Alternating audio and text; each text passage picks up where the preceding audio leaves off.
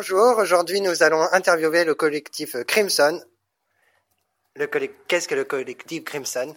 Bonjour, je suis donc Myrène Lassus Olasagasti, membre du collectif Cripsum, et nous avons présenté la semaine dernière au théâtre du cloître. Ils vécurent tous horriblement, il y a beaucoup de tourments, d'après un roman de Joyce Carol Oates qui s'appelle Petite sœur mon amour.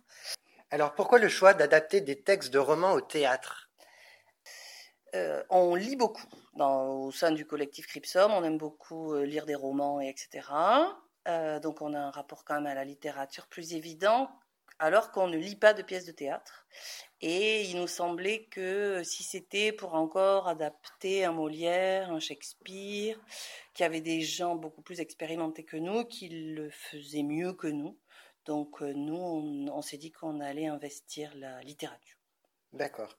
Et euh, aimez-vous le résultat produit par les comédiens sur euh, la dernière pièce? Oui, oui, oui. J'aime beaucoup les résultats. Ils ont très bien travaillé à Bellac particulièrement. Oui, oui, oui. La liberté, en fait, qu'amène la littérature et le fait d'adapter euh, de la littérature, nous, ça nous permet de pouvoir y mettre aussi notre propre imaginaire, nos propres bêtises, nos propres blagues. Du coup, ça nous permet de nous amuser encore plus. Et quel est le prochain texte que vous allez mettre en scène?